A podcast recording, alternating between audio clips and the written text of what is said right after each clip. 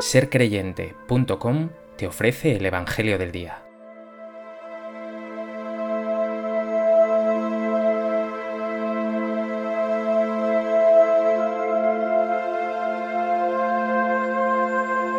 Del Evangelio de Lucas.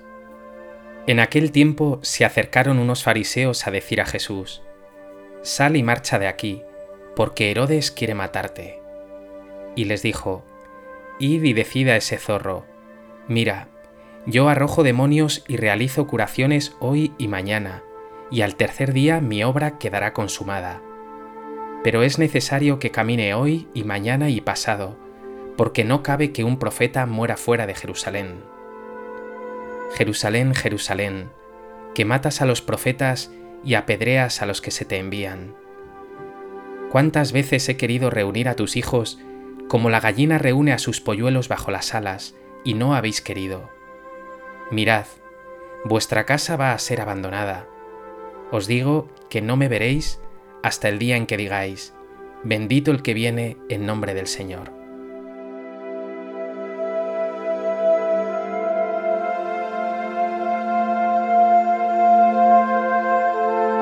El Evangelio de este día presenta dos partes diferenciadas.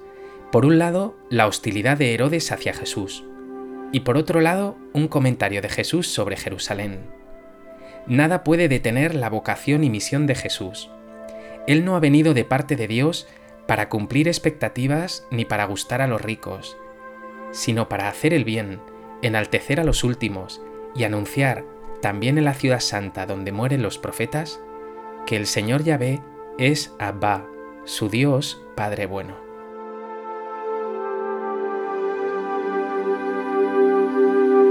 Propósito de este texto del Evangelio de Lucas, me gustaría destacar tres puntos. En primer lugar, vemos que los fariseos comunican a Jesús la intención que tiene Herodes de darle muerte. Está claro que a Herodes Antipas no le caían bien los profetas. Ya había hecho decapitar a Juan Bautista, y ahora quiere intimidar a Jesús y deshacerse de él, o al menos conseguir que se aleje de su territorio. Jesús estaba siendo admirado y seguido por una gran multitud, y ya era visto por los poderosos del momento como un verdadero peligro. Otra posibilidad es que estas palabras de los fariseos fueran una trampa para llevar a Jesús a Judea, donde los romanos podían más fácilmente acabar con él. Sea como sea, Jesús responde con intrepidez. Incluso su respuesta sorprende. Id y decid a ese zorro. Ninguna amenaza puede detenerle. Él seguirá haciendo el bien, realizando curaciones, expulsando demonios, cumpliendo la misión que el Padre le ha encomendado hasta el día de su consumación por su muerte y resurrección. ¿Qué te detiene a ti para que seas un seguidor de Jesús fiel y coherente? ¿Das testimonio de Jesús o las opiniones de los demás acallan tus palabras? En segundo lugar, vemos a Jesús interpelando a la ciudad santa, a Jerusalén, la capital del pueblo elegido por Dios, preparado durante siglos para acoger su revelación. Como Hijo de Dios, Jesús no puede dejar de expresar su dolor por el fracaso de los mimos y cariños otorgados a su pueblo Israel. Jerusalén, la ciudad santa y pecadora, elegida y maldita, rechaza al Mesías, al enviado de Dios. Las palabras de Jesús tienen una mezcla de maldición y predicción. Unos años después tendrá lugar la ruina de Jerusalén y de su templo. Sus palabras, vuestra casa va a ser abandonada, también anticipan su propia ausencia. Los judíos darán muerte a Jesús. Pero habrá una última oportunidad.